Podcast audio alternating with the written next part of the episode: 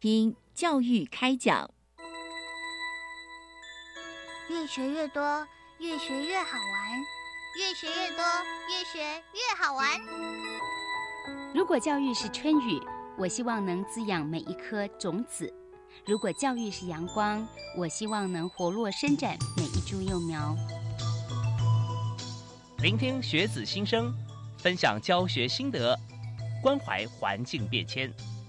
扩大教育资源的平台，欢迎收听李大华主持的《教育开讲》。教育从倾听开始，一定华来。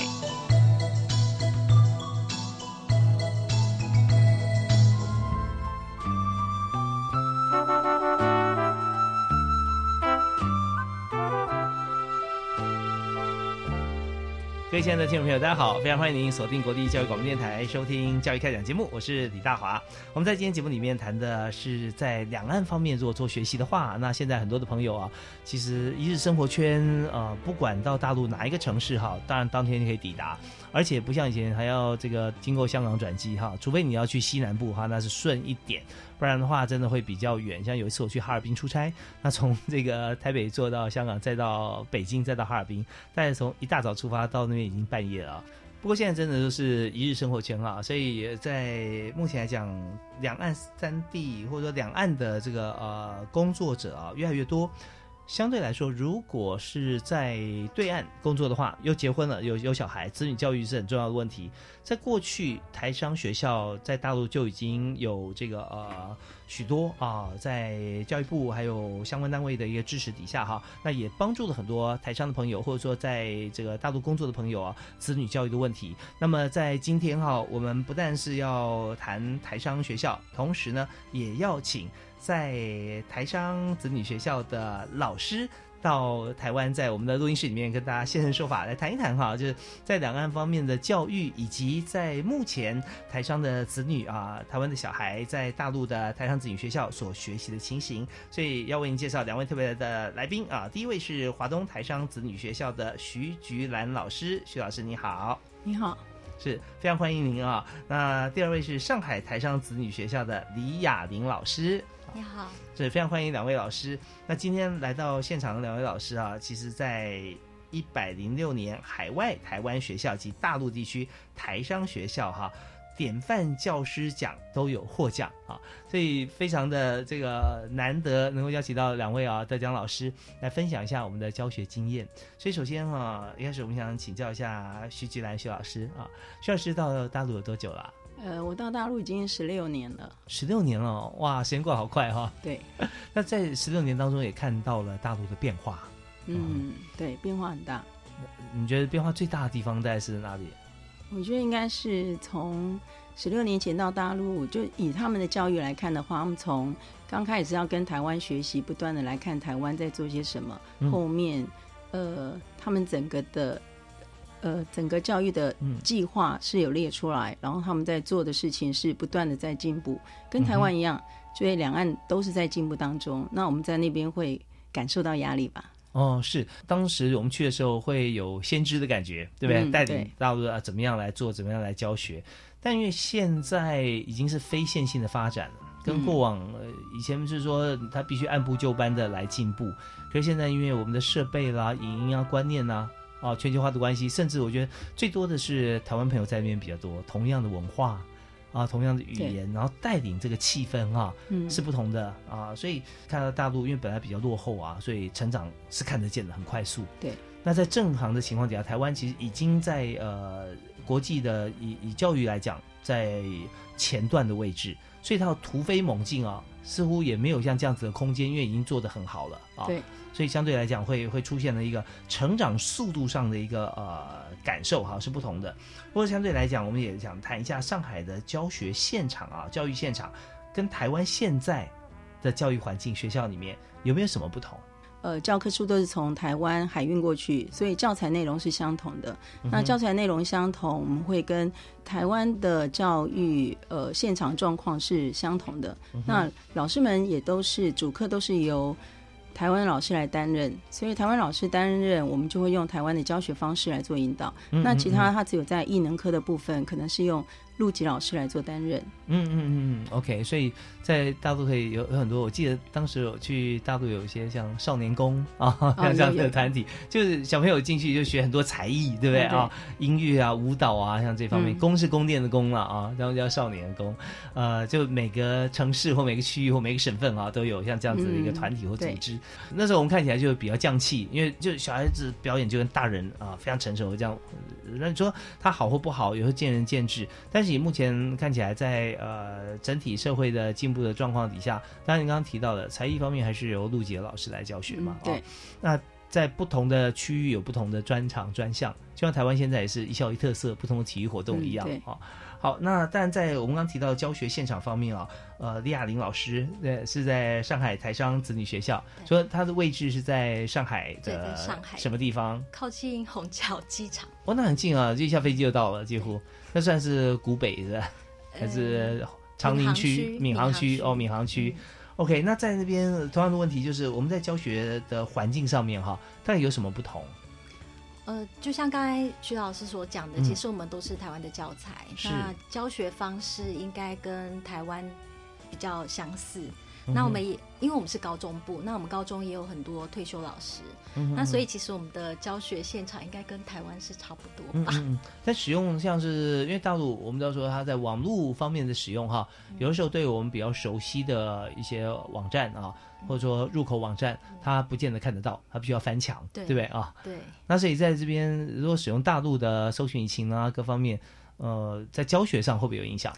我觉得是有诶，呃，就像 YouTube，我们如果要使用的话，我觉得它的资料库，我们可以搜寻到的资料会比较多。嗯。那因为它那边的话，我自己的接触不是太多啦，就是像他们的腾讯，那我们要找到相关的影片可能会比较困难。嗯嗯。对，那所以如果我们要取得像 YouTube 一些影片，或者是呃，台湾教育部的一些资源，其实我们都必须要翻墙哦。这对我们来说是一种限制哦。现在大家体力很好，翻墙好像越来越方便。我是说，他的那个他的呃，大陆地单也有很多啦，呃，在网络上面让你更加便利使用的一些方式了啊。但是他们在控管资讯方面还是相当严格哦。OK，所以在资料取得上面，那么如果说今天我们在台商的学校里头要做一些跟大陆当地学校。教学的一些差异化，除了教材以外，哈，那其他教学方式啦，各方面是不是也有所不同？呃，我们高中部比较没有跟当地的学校有什么样的交流，嗯嗯，对，那所以我们比较看不到他们的课堂上的状况。但是从我们高中的转学生，从本地来的小孩子，他们的表达力，我觉得还是是跟台湾的小孩子比起来，还是比较保守一点。就是他们的活泼程度还有表达力，可能还是需要，就是再多多做一点训练。你说在当地的学生是吧？嗯，就本地学生，如果说他自己之前他是念本地学校，然后转过来，他们在对上台的表达上会稍微比较呃比较比较害羞一点，嗯，比较害羞一点。那对，虽然他也是台商子弟。但他之前是念大陆当地的学校，对啊。那如果说跟大陆当地的学生比起来，因为大家印象里面觉得好像他们从小的或者说家庭里面的一些或过往的训练哈，啊，社会的氛围比较能言善道，比较善于表达，会不会？嗯，比起来，因为我们没有就是一些交流，但是我知道我们的小学老师有到外面学校去做一些交流活动的，是的确，本地小孩子的表达力，就是中文表达力，其实非常的好。哦，是，就是大陆当本地的人啊，对，他们会抢着要发言，对，对，其实，在不同的这个社会环境气氛底下，有的时候是不太一样，但是在教学现场里面，其实我们给予的一些资源不同哈，其实也可以看出来，就是说，同样在啊台商的学校啊，或者说跟大陆一般学校或者其他的学校比较起来，都是呃各擅擅长啊，各有不同的差异存在。那嗯，在这次。我们代表两所学校，但是也蛮近的嘛，对不对？嗯，对，像呃，刚才我们请教的呃，就是华东台商子女学校的徐吉然徐老师，有提到说，在学校里面到大陆去啊，有十六年的时间了。所以当初一开始是在台北，然后到嘉义啊，然后在也是小学，对不对？啊，都是小学。然后现在在华东台商子女学校也是小学的阶段啊。是的。那在小学的这个教学里面哈。呃，有没有一些像是台湾？因为你之前在台湾嘛，虽然过了十六年，那会不会有一些还是有有一些记忆哈？这两边的差异不同，或者说在这十六年来，从十六年前到现在，那同样是台商的子弟啊，在学校里面成长的情形哈，在小学这个阶段有没有什么变化？应该说去到大陆现场，因为它是私立学校，所以从公立学校到私立学校一定是有差别的。再加上我们学校的位置，它是在昆山地区，所以在昆山地区，它是目前台湾人到中国大陆应该是密集度最高的地方。所以，呃，在我们学校里面所看到，应该是家长的同质性是比较高的。所以我们接受到的孩子在班上孩子的话跟。可能台湾一般公立学校是比较不一样的，可是我们呃，我们学生的来源会比较多样化，他可以从台湾来，他也可以从国际学校来，他也可以从当地过来。所以像我现在带的是高年级孩子，高年级孩子可能比较常发现就是。可能孩子他在当地学校就读，他是适应不良，嗯，然后他才会到我们学校来就读，所以这个跟台湾可能在一般公立学校上面是有差别的。然后再加上他们是不是社区型的，所以我们是来自于基本上是在大陆的上海、昆山，甚至到无锡、南京都有人会到我们学校来就读。长三角，对，他们都会过来念书，都必须要住宿 或者是要呃搭校车来，对，差异性就比较大。是，那在我们学校的学生人数有多少？一千六百多人。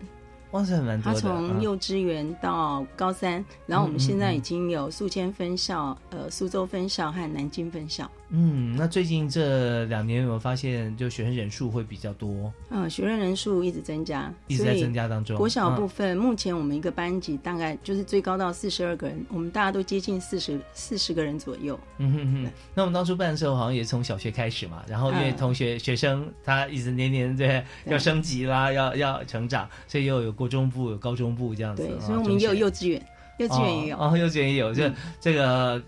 哎，幼稚园从大班吗？还是中班？三岁开始，三岁开始啊，所以不只是 K 十二啊，对 三岁开始，三岁开始，因为当地有这个需求啦，对啊，所以家长他就想赶快让孩子能够接受教育啊，那他们自己可能有一些自己有工作啦啊这些。对，那宁愿是到学校里面，因为大陆有些阿姨，对，她可以带，可是他们也希望说学生能够，孩子能够从小能够接受到比较正统的啊，台湾正统的一个教育教学的方式，好啊。那但在今天我们请到两位啊，我们特别开心，是因为两位都在今年获得典范教师奖啊。那当然我们知道。老师在教课的时候，我们有许多像老师的一言一行都是学生在学习模仿的对象。爸妈讲什么不重要，老师说 啊，就更加的奉为圭臬。所以我们稍后听一段音乐回来之后，想再请教两位呃获奖的老师。那么在对岸在中国大陆教学的时候，那我们教学的方法啊，呃，我们的心得，还有我们教具的理念哈，呃，也跟大家一起来分享。好，我们休息啊，马上回来。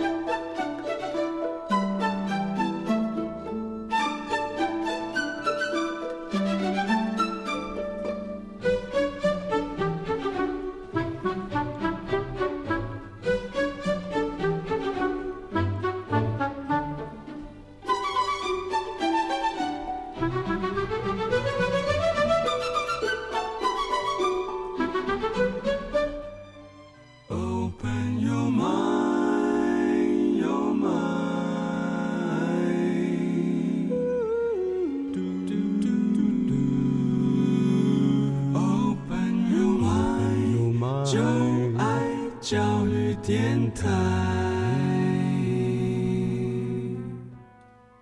常欢迎您持续锁定国立教育广播电台，收听教育开讲啊！大华今天为您访问两位老师，他们身份很特别，因为是在台商学校，目前在大陆啊，在上海跟这个啊上海昆山中间哈呃附近哈的这个台商学校，但是我们知道这两所学校其实。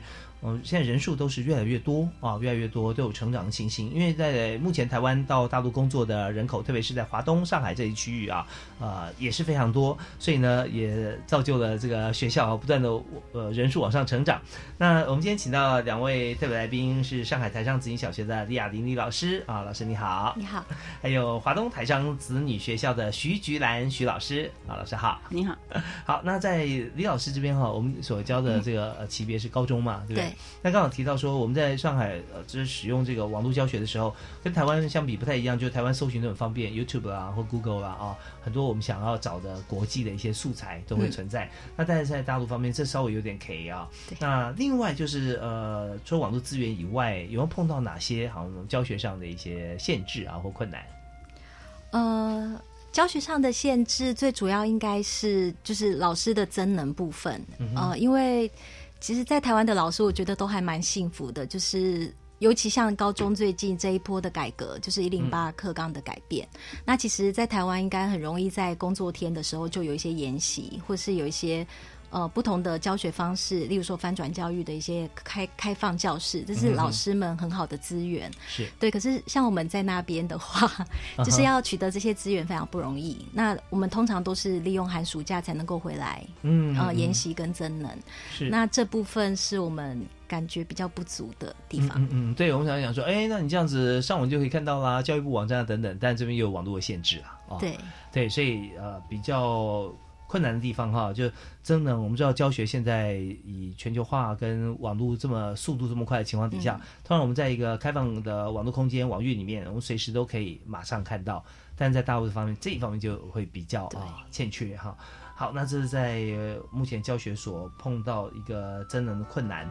当然，我们也要看在高中有许多是要跟国际接轨，小学同时也是一样啊，但是面向可能有所不同啊。所以今天我们要跟徐杰兰徐老师来做一些呃了解，就是我们在华东台商子女学校里面面对小朋友小学阶段的小孩哈孩子，那么怎么样去？教育他，因为在他所生活的现场啊，场域就是在中国大陆嘛啊，他所接触到的，不管是口音啊、语言啊、文化啊，其实跟单纯在台湾是不一样的。但是我们又希望说传承非常，我们认为呃，对他最好的一些教育资源啊。那中间有没有一些步骤要去做？好比说如何观察，或者说怎么样去了解孩子这样？嗯，基本上我的教育理念是。我们要去发掘每个人孩子的内心。既然发掘他的内心的话，我们会觉得，呃，扮演一个观察者很重要。当你扮演一个观察者的角色，你才可以跟他成为朋友。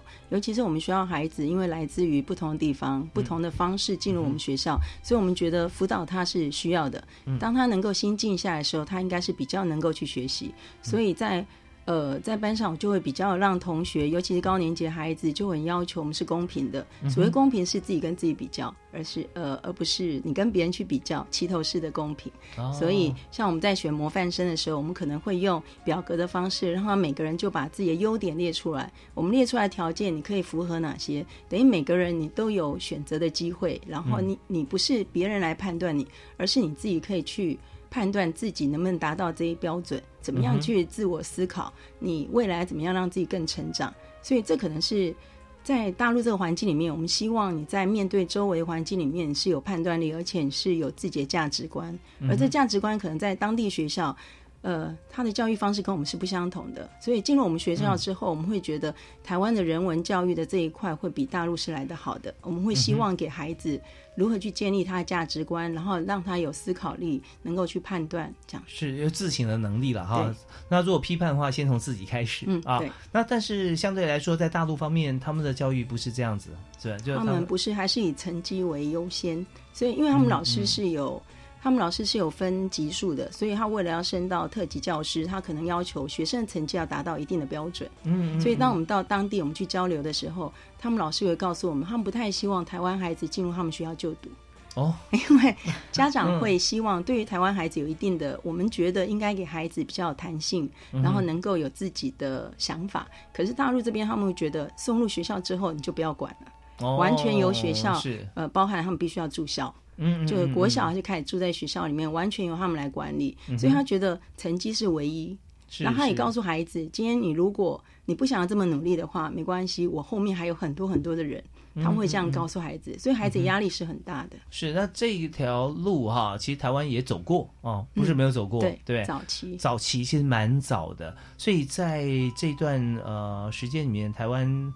跟大陆的差异会显现出来，就是因为台湾以人文的方式啊，在呃尊重每一个独立的个体，而且去教导他必须要独立判断思考的能力啊，那这这方面很多的普世价值，各方面的一些观点啊，民胞物语的感受哈，都让孩子去去体会、去了解。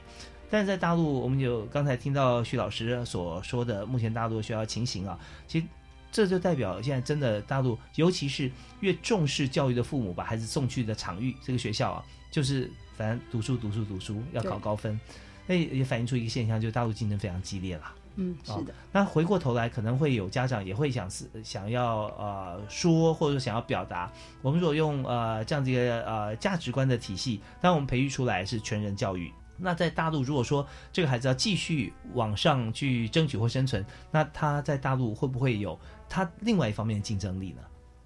就是说他的他如果还留在当地学校，嗯，就是说就读的话，而其实看每个人的接受程度，因为如果我们孩子持续到呃，就是后来我们看到我们学校学生，他如果到大陆当地的。大学去就读，大学在就读的时候，实际上他们大陆是偏科的。他们在做学习的时候，高中课程他们可能是偏科，而不是每一科都学习。所以，我们台湾的孩子是教育部规定的这些课程，我们都有上。所以进入大学之后，呃，有利有弊。他们可能会某些科系会特别的专精，可是他某些部分是比较欠缺的。所以，那台湾孩子，你进入大学后，你只要肯努力去念，基本上还是呃。跟他们是不会有差异性，我们还是可以去就读的。哦，所以他们在高中之前就已经分科了，是吧？嗯，对他们有的需要，像苏州，他们只需要念三个科目就好了。就他们是有呃偏科的，不是所有的科目他必须要就读，因为有学生转到我们学校，就变成他的英文会很差，嗯，然后他的呃数学会很强，而且会非常强。数学能力会很高，所以他们是有 偏科的部分。OK，那那这方面是在李老师这边，因为我们教的是高中的部分嘛，是不是也可以观察到大概类似的情形？呃呃，首先我觉得蛮认同刚刚徐老师说的，就是呃，转进来的学生通常呃不能说全部，大概百分之八十的学生，他们还是很着重在自己成绩上的表现。是对，那大概百分之二十的学生，他可能就是。会跟台湾小孩子会比较相像，就是他也能够习惯这种多元学习的方式。嗯嗯嗯，对。那呃，我是觉得，就是刚来的学生，如果是那百分之八十的话，我觉得他们刚开始要融入团体，其实非常的不容易，因为其实他们就是会比较着重自己的课业。那例如说。打扫啊，或是分组学习，这对他们来说都不都不是擅长的。对，那不过他们的数理的能力真的是比我们的学生来的强很多。OK，好，那这目前我们所了解哈，在上海跟华东啊，台商子女学校啊的一个普遍的一个情形。那我们在这边时间关系，我们休息一下，稍后回来我们来谈一下，其实全人教育它的基础啊，存在说。如果今天你只有偏科很好，英文很强啊，数学很强，那其他都不好，那你入社会之后，你可能很孤单呐啊，或者说你可能没有办法呃走走人生这条路的时候，你你要走这么偏狭，你能够有多么大的成就，其实这些都是要打个问号。但是换句话讲，从另外一个角度来看，你可以用呃与人为善，或者说你可以将心比心，像这样方式啊，在职场上面或在社会当中的话。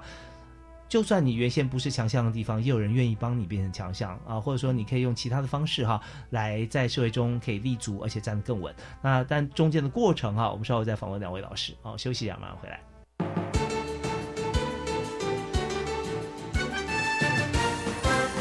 本节目由教育部提供。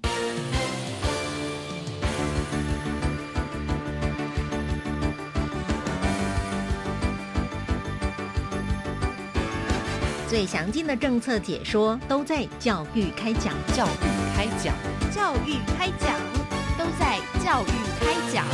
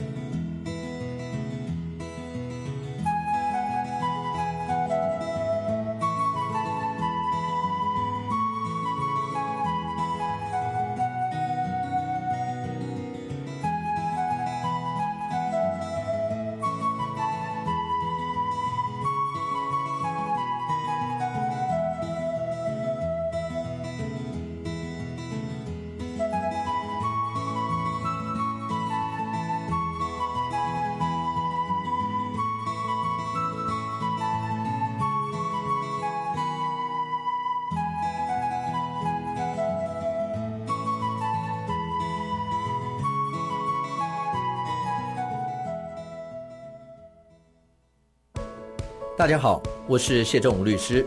民众可能都以为洗钱不干我的事，是电影里的戏。但事实上，如果台湾的洗钱防治工作做不好，变成了犯罪者的天堂，造成诈欺、贪污、吸金更加泛滥，也会丧失国际竞争力，甚至影响贸易金流的通畅。未来，请您支持洗钱防治措施，让金流透明，给世界好评。以上由行政院洗钱防治办公室提供。奶奶，您要去哪里呀？我要去乐龄学习中心。乐龄学习中心，这是教育部在全国设立的学习中心，专门提供我们五十五岁以上的人学习的，也有好多同学，而且课程又多又好玩呐。全国各乡镇三百六十三所乐龄学习中心，欢迎您的加入，请搜寻乐龄学习网。以上广告是由教育部提供。我是李佳彤，六年级的学生，假如没有达到四年级的程度，应该教他什么呢？当然从四年级的课程教起，唯有如此，孩子才能学得会，又有成就感。这就是因材施教。博幼基金会提供国中小补救教学教材免费使用，邀您共同支持。邮政划拨二二四八二零五三，或洽博幼基金会网站。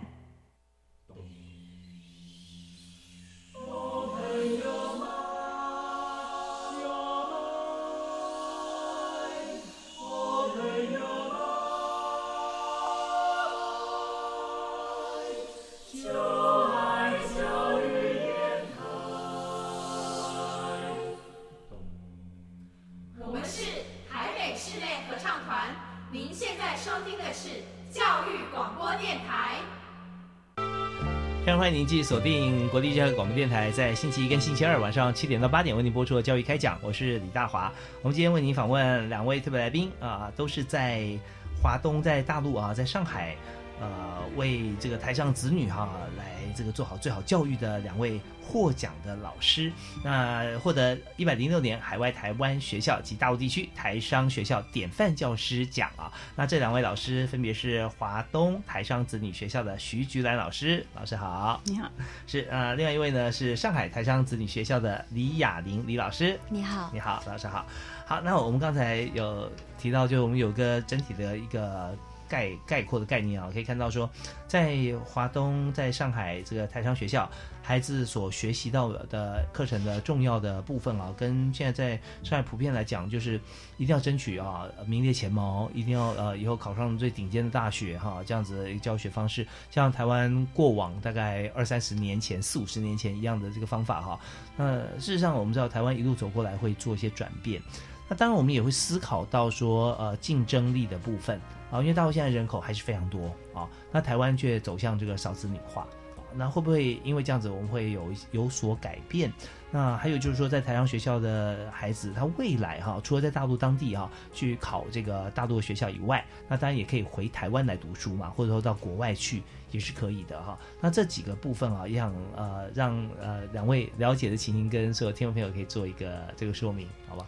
那我们首先从高中开始好了，这个高中呃跟高中之后的选择啊，那李老师这边有没有一些这个例子哈跟经验可以来谈一下？目前在上海台商学校高中部的同学，呃。我在台商学校已经九年，那这九年来，我觉得学生他们在选择未来的校系，其实有越来越多一点的比例的学生会想要留在大陆，可能是家人的工作发展就在大陆，所以他们选择呃大陆的呃大学会越来越多。嗯那大概目前大概有百分之七十的学生还是会回来台湾就读。对，那我是觉得呃。就学生他们已经上了大学之后，那回来的回馈给我，我是觉得台湾的大学生都比较自由一点，就他们的寒暑假，他们可能可以打工，那可以有很多的社团，那可能有很多的呃朋友聚会，是对。那可是反观在呃大陆的这些学生，他们的寒暑假其实都被学校。不得不可能跟着学长姐的步伐，就是他们都会去实习，而且如果是呃申请到还不错的学校，其实他们的实习机会真的都还蛮不错的。哦，是像我上次跟呃在北京清华大学来做交流，然后他们里面就会有有许多的这个呃老师或者学校啊，或者跟企业之间合作计划啊，其实谈到很多非常高端的一个实习机会，最起码见习也是好事啊。对，可以看着这个呃顶尖的这个公司的一流人才，然后他们是怎么做啊，怎么操作的。但是你说这个好学校的同学他。实习的时候就是马上有产值吗？这也不可能啊！他多半是以见习观摩啊，或者说做一些比较身边啊比较基本的工作为主，但他却可以有一个很好的经验，知道知道要做什么啊！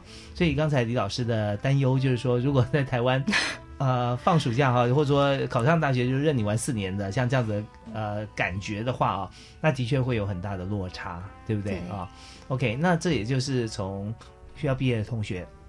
在大陆的大学跟回台湾就学所回来反馈的一个情形嘛，对，是。那在学校，其实，在台湾有许多的这个大陆的孩子来台湾来念学位生了，念大学。但是我觉得说，一开始可能会觉得他的服装啦，或表情啦，或者发型啊，可能一下子看出来，哦，你从这个对岸来的啊。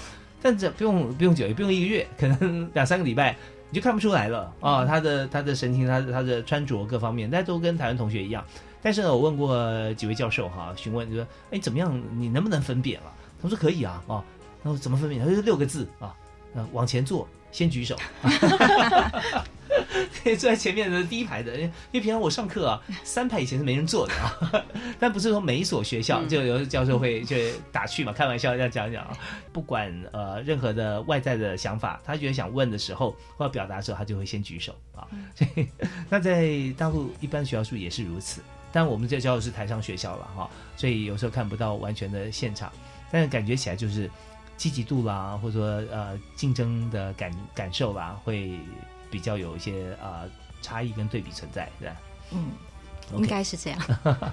是，那这是在大陆的一个呃升学的情形啊，也李老师刚刚也提到了，台商子弟啊留在大陆继续念大学啊的情形是比较多的，有增加的趋势。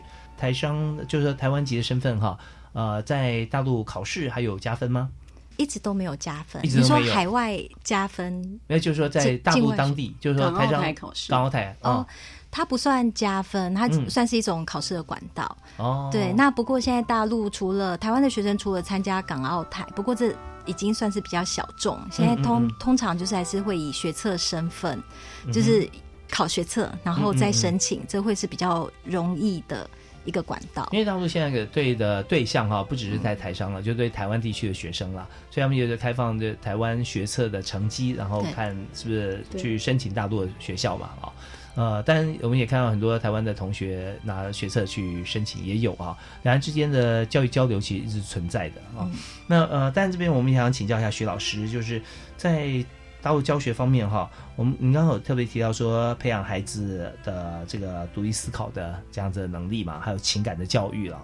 那在教学方面哈，还有没有哪些的策略可以运用？包含呃，我们知道教学现场不只是老师跟学生嘛，在周边其实学校的行政啊，跟这个家长甚至社区哈，其实都是很重要的。所以在这边的教学策略相关，所以可以跟大家提示一下。呃，其实，在我们学校的话，应该说。呃，我们学生大概从早上一直到晚上都待在学校里面，因为住宿生非常多，所以比较像一个家庭吧。所以从我们学校出来的孩子，他必须要学习时间的管理。所以在国小的部分，我觉得应该是往比较长远的教育观点来看。所以我们并不会去要求孩子你的成绩一开始我们就要比较你的成绩，而是我们希望培养你可以你自己可以利用你自己的时间，所以会做自我要求。这自我要求是你如何去分配自己的时间。当你回家之后，你有三十分。分钟的阅读时间，然后你有三十分钟的运动时间，然后另外还有就是我有做三三一，那另外一可能是我们会规定他，你今天是不是回家你要帮家人做一件什么样的事情？哦，做一件事，做一件事。好，所以当我们这样去慢慢累积下来，可能经过两年之后，他会懂得说我要如何安排自己的时间，我不会让自己回到家里以后需要别人来规划。可是台湾孩子有点不同，是台湾孩子可能是一放学之后他就到安亲班。是别人帮他规划好的，可是我们在那里孩子因为没有安亲班，所以他一放学就放学回家，所以我们必须要培养他，你必须要有自我管理的能力，自己时间你懂得规划，你才不会浪费掉这个时间。所以并不是家长来帮他规划，而是呃，既然是高年级，你要往国中去做准备的时候，你必须要自己规划好自己这样的时间，所以就要求他，你必须要做自我要求。那为了让他们能够是合作的关系，所以我们会用多元评量。那多元评量，我们就会利用比较长的时间，比如说社会科，甚至是呃综合科目，我们去让他做多元评量，让他去懂得跟别人去互助、去合作，然后怎么样去设计出来自己所要表达的东西。嗯嗯，是非常重要啊，就是自我管理。因为就像刚才我们呃前一个阶段所提到的，就是呃自我的自省。啊，醒思啊，或者自我的批判，呃，什么事情都自己最棒最好嘛。如果这样的话，呃，这个人在社会上一定不会成功啊。对，那或者说你一定注定很孤单，因为你只要一个人就够了啊。那当然，我们在很多的学习的过程当中啊，老师会来教大家一些方法。长此以往是真的蛮棒的一件事。那当然，我们在今天啊，还想访问两位哈，就是独特的经验，比方说在教学现场最难忘的事情或最大的挑战。我们听完一段音乐回来之后，继续请教两位哈，在今年获得这个大陆地区啊台商学校典范教师奖的徐菊兰徐老师，以及这个李雅玲李老师啊，休息一下，马上回来。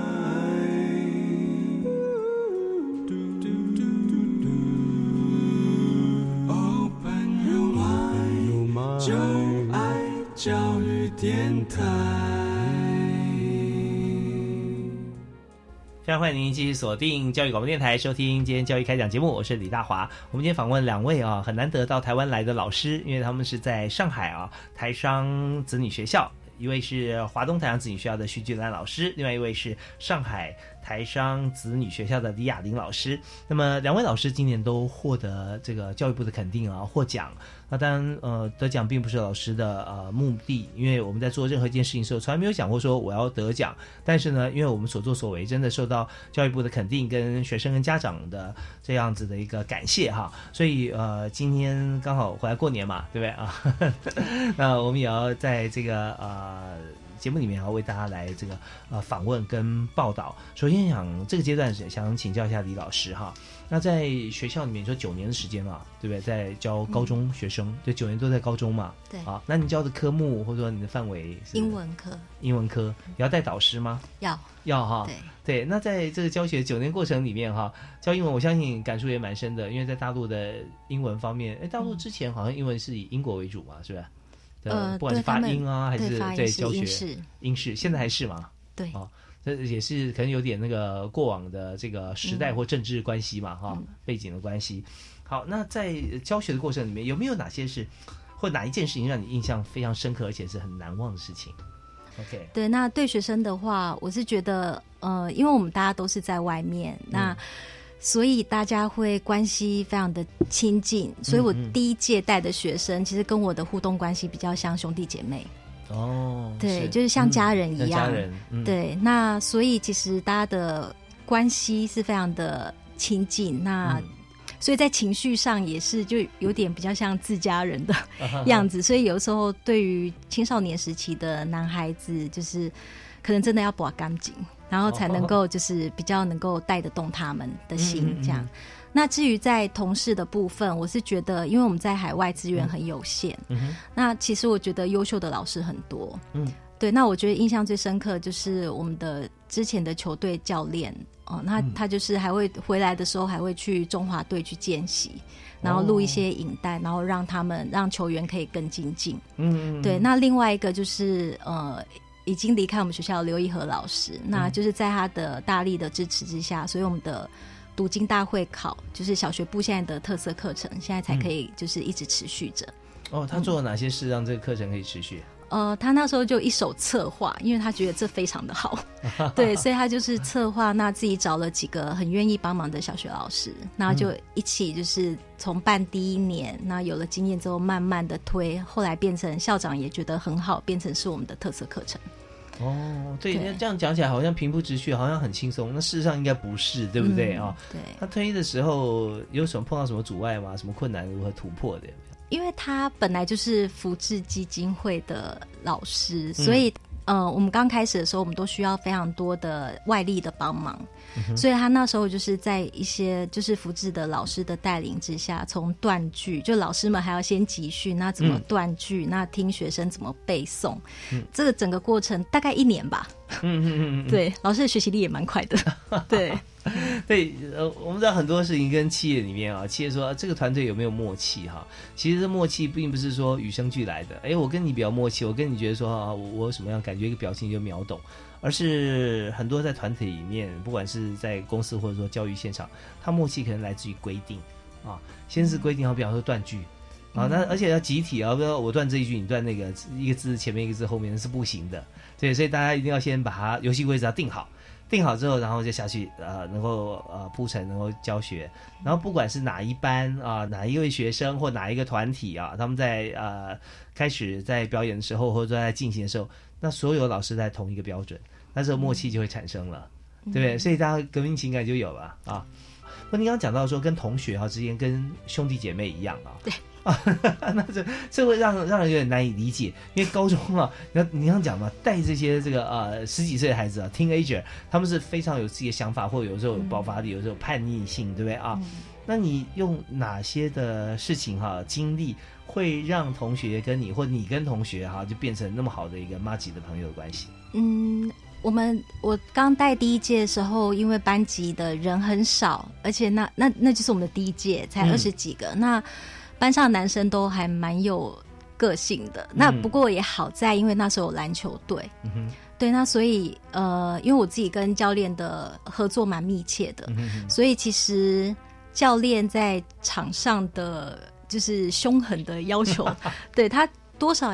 就是有时候我在代班上遇到困难，那我也会跟教练说。其实这球队的创立也是呃学务处的训育组长他的大力的去推动，因为其实他觉得住宿生第一个要让他们有多元的活动，是对。那第二个就是这也是一种管教，就是他就是球队上面的管教也有利于我们课堂上的进行。嗯嗯嗯。对，那因为我自己也是球队的辅导老师，所以其实就是呃跟男生们就会比较像。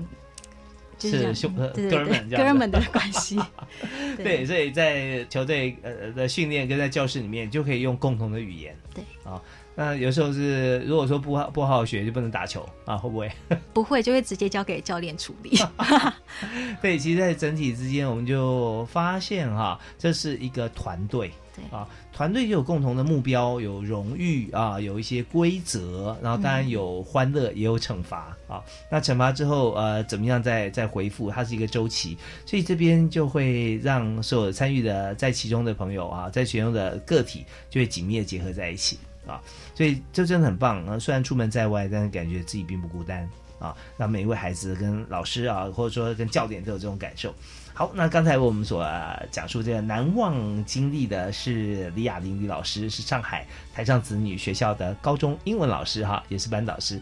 那接下来我们要访问徐继兰徐老师啊，徐老师是教小学高年级，对，有就是五六年级这样，五六年级比较多，也是当导师，就五年级开始带，带到六年级毕业。嗯，对，嗯对。那你又是有十六年的时间，如果说都是这样子，那起码有有八八个班级以上了，对不对啊？嗯，对，这样这样算人家除以二的话，这样对。那但呃，看到孩子成长是喜悦的，呃，但在中间一定有很多成长啊。比如说成长，当然都有有成长痛 啊，你会经过蜕变，你才能够长大。所以在这里面有没有一些呃，在我们教学的过程或者说办学的过程当中，有些挑战啊？我们要帮助他们成长，不是他自己长大啊。在这过程里面有碰到哪些挑战，如何克服吗？嗯。我可能更早一点，因为十六年前，所以当十六年前去到那个环境真的是很差，嗯，所以很差的环境。当从台湾刚过去的时候，我们晚上还带学生住宿生要带他写功课，然后晚上是不可以回家的，就是交通不是很方便，所以实际上是陪先生去那里，可是我们是一个礼拜只能回家两天。其他都必须住在学校宿舍里，所以我儿子十个月就跟着我住到学校，比孟母三迁还厉害。所以在那环境里面，呃，因为东西缺乏很多，所以甚至我觉得家长就是我们很好助力。所以我甚至有一天是告诉家长说：“好，我儿子说很想吃烤鸭，可是我们那边根本买不到。”家长还特别请校车帮我从上海带了烤鸭给我们吃，就是家长是我们很大的帮助。嗯嗯那边的孩子我们会很心疼，因为他是跟着父母到一个异乡，然后他们有很多不确定性，因为爸爸回去，他们就要回去，甚至有人是一个学期就走了，然后有些人是因为可能家庭关系不是这么好，所以妈妈必须要陪着过来的时候，小孩子也很辛苦。然后再加上有的孩子他是当地学校念了以后。呃，被同学霸凌，甚至被老师霸凌，到我们学校来，那我们就要花很很多的精力去辅导他们。那这辅导过程，我觉得就是。你看着一个个孩子，在你带完两年之后，你看到他是不一样的，他至少愿意把他自己的痛把它说出来的时候，你就觉得很开心。至少我们帮了一个孩子。其实我们需要就是离校率很大，所以早期在带的时候，可能一个班级一个一个寒假完，我们就少了五一个班级少了五六个孩子。哦，对，进来可能就有十个孩子也有可能，所以所以变动很大，所以我们都会在每天放学的时候，可能就是像我。呃，之前带低年级孩子一定会抱抱他们，因为他们可能就回去就不来了。哦，对，是是是，就慢慢去带他们。我觉得是在那边不单单学生需要我们去呃照顾他，去关心他。那时候我们会觉得，在学校的老师他很需要是被辅导的，因为老师在那里也很辛苦。然后。我们需要面对的，可能就是学校里面这些事情，包含中学部老师他们晚上为了学生要念书，他陪到晚上十一点，很晚很晚。然后我们都觉得，呃，老师的心里也需要被辅导、被关心的，所以大家真的是有革命情感。对，在一个呃有别于自己家乡的一个环境里面啊，因为大家在台商学校，绝大多数老师都是从台湾过去的，对啊，绝大绝大多数。那当然有些是比较不一样，但是极少啦。呃，所以从呃大家有共同的成长过程跟背景，但在那边呢又碰到共同的新的环境啊，那资源一定是不对等啦，跟台湾比起来。那么呃有没有哪些是？在这样子的一个环境底下，让自己其实有些特别的地方，或者说我们快乐的地方啊，或跟老师，呃，有哪些好像不同的活动啊，有别于台湾的有没有？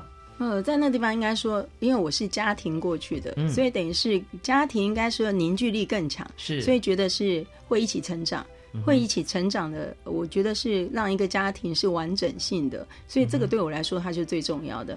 那。我们之前是应该说学校里面我们会跟台协会，大台协会有什么样的活动，我们就会一起去参与。等于是台协会跟我们是建立很友好的关系，然后我们彼此之间。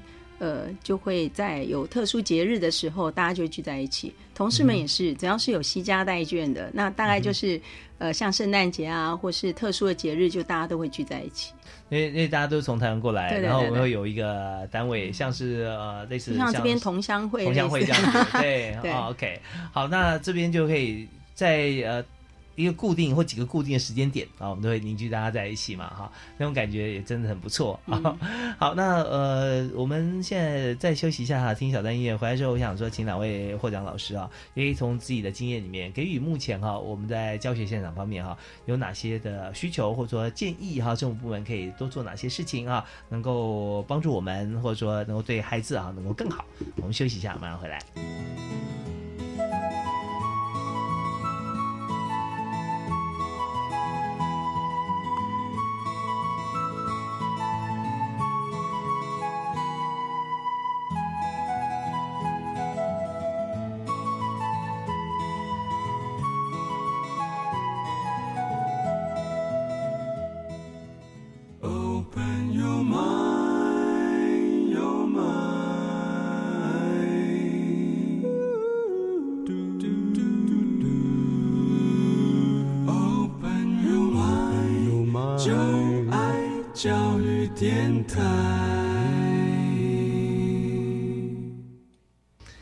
今天教育开讲节目里面访问两位大陆的台商学校老师，那两位老师其实刚跟我们分享了很多啊，在工作方面的学校教学上的一些呃开心的事情跟难忘的经验。那在今天节目最后啊，我们也想请两位啊这么热心教学哈呃育才无数的获奖老师来谈一下目前在大陆方面，我们都在上海，在华东啊。很台商很多的地方，但是呢，我们在教学工作过程中有没有还有哪些的希望政府协助的地方，或者一些建议啊，可以反映，让呃相关的这个朋友哈部门可以对我们多所帮助。对，首先先请这个在台商上海台商子女学校的李雅玲老师啊，呃。我要想要先感谢，就是教育部在那个去年暑假有因为针对一零八课纲，那为七所海外学校特别举办的一一系列的课程。嗯，对。那我自己今年也有去参加全中会他所办的，也是有针对于课纲改变所要设计的课程的研习课。对，那我还是觉得就是要麻烦政府，嗯因为。呃，像全中会，他希望我们办，呃，可以组成专业的社群。那其实专业社群的申请有一些经费补助，然后还可以有一些研习课程。可是这些都还是针对呃台湾境内的，就是很希望，如果说教育部能够再多一点点 研习的资讯开放给我们，呃，尤其三所就在大陆的台商学校，这是我们最迫切需要的，因为其实课纲的改变。